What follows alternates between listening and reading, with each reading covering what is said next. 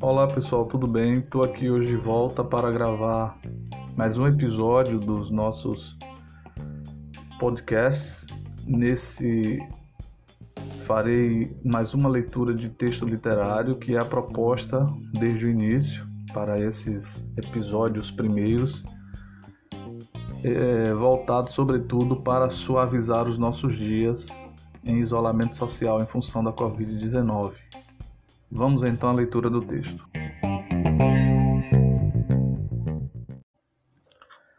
Era uma vez dois lindos filhotes, um peixinho e um passarinho. O peixinho, coitado, nasceu em um aquário. O passarinho, tadinho, né? Nasceu engaiolado. Na loja onde foram deixados, num canto, separados, separados do resto porque ainda eram filhotes demais para serem vendidos. Eles conseguiram se saberem através de certa luz especial do dia que só acontecia quando um raio de sol entrava pela fresta numa janela emperrada e iluminava a gaiola. O espelhinho que tinha na gaiola então refletia parte destes raios de sol e iluminava finalmente o aquário. Neste dado mágico instante de poucos minutos, todos os dias, Ambos se entreolhavam, imensamente curiosos de verem outro ser e vivo, e igualmente aprisionados, se observavam.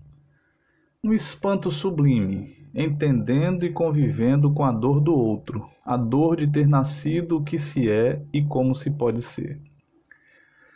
Num dia feliz, desde que o sol amanhece cantarolando cantigas que improvisa no momento, inspiração das novidades coloridas que o céu traz ao refletir os novos raios, a desvirginar com luz toda a pintura que transparece no breu noturno, algo de muita importância aconteceu na vida de ambos, quase um milagre. A loja fora vendida e o novo dono, um revolucionário que não tinha o menor intuito de tocar aquele negócio para frente, antes de destruir tudo para fazer a reforma e adaptar o espaço a seu projeto de ONG, libertou um a um cada dos animais que ali viviam. E foi triste para o peixinho constatar que sua família não vivia nos outros aquários que não via. Não havia um sequer de sua espécie, e para ele a liberdade fora uma gigantesca solidão. No oceano não havia o raio mágico e único de luz para iluminar uma outra vida com quem pudesse talvez viver um grande amor, palavra que desconhecia completamente por assim vivê-la. Na liberdade tudo era luz demais e mesmo assim nenhum dos outros peixes o enxergava. Para o passarinho não foi muito diferente. Ao ver todos os outros pássaros serem libertados e voarem em direção ao horizonte, teve de sair caminhando. Não sabia como usar aquelas suas asas duras, de penas espessas e pesadas. Bateu forte as asas, mas não foi possível voar. Nenhum pássaro voltou para ajudar a lhe ensinar a arte do voo. E baixou a cabeça, mas uma vez estava solitário. A primeira semana de liberdade foi um total de desespero e tristeza. Desamparo pairou sobre ambos os animaizinhos agora livres o peixe, sem ter amigos, olhava muito o céu acima da superfície na busca de algo que talvez o refletisse. O pássaro andava costeando o litoral, vendo esfarelar das ondas na areia e nas pedras, tentando entender por que nunca fora capaz de fazer o voo que os outros pássaros fizeram tão naturalmente. Até que um dia os olhos dele se encontraram novamente. O passarinho na pedra, o peixinho dentro d'água. Aquele olhar molhado parecia ser a fonte de todo o oceano, mar de lágrimas. Já o peixe que via o passarinho na pedra não entendia porque ele não voava logo para a liberdade, mas tinha alegria de ter ali a salvação para sua solidão. No entanto, um sentimento muito estranho o envolveu e ele não conseguiu conter a esperança que fez faiscar em seus olhos olhar proposital de pura doação. O pássaro ao absorver aquela fagulha vital, de repente acreditou e deu um pulo. O pássaro podia voar sim, mas era muito esforço aquele. Não importava, voar já era grande e sublime para ele, que era tão pequenino e ainda frágil em sua existência.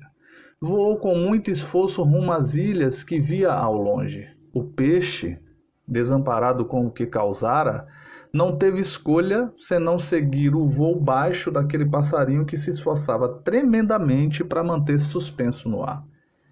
E era de tamanho esforço para o peixinho nadar também. Nadou voraz na busca de não perder-se daquele único em que sabia caber-se. Nadou e nadou e fez muita força para acompanhar aquela velocidade até então impossível.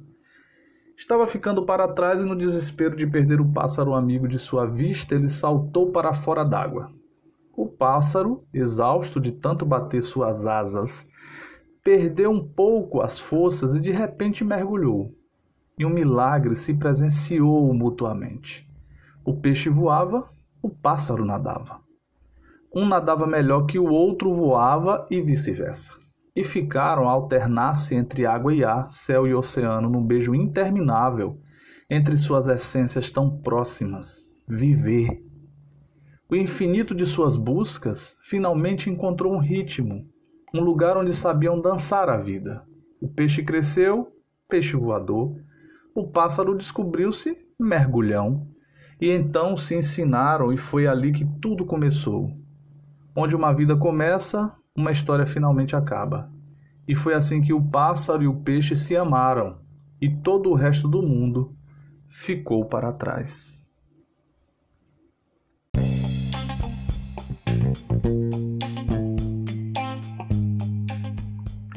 O texto lido é intitulado O Peixe e o Pássaro e é do escritor mineiro Bartolomeu Campos de Queiroz.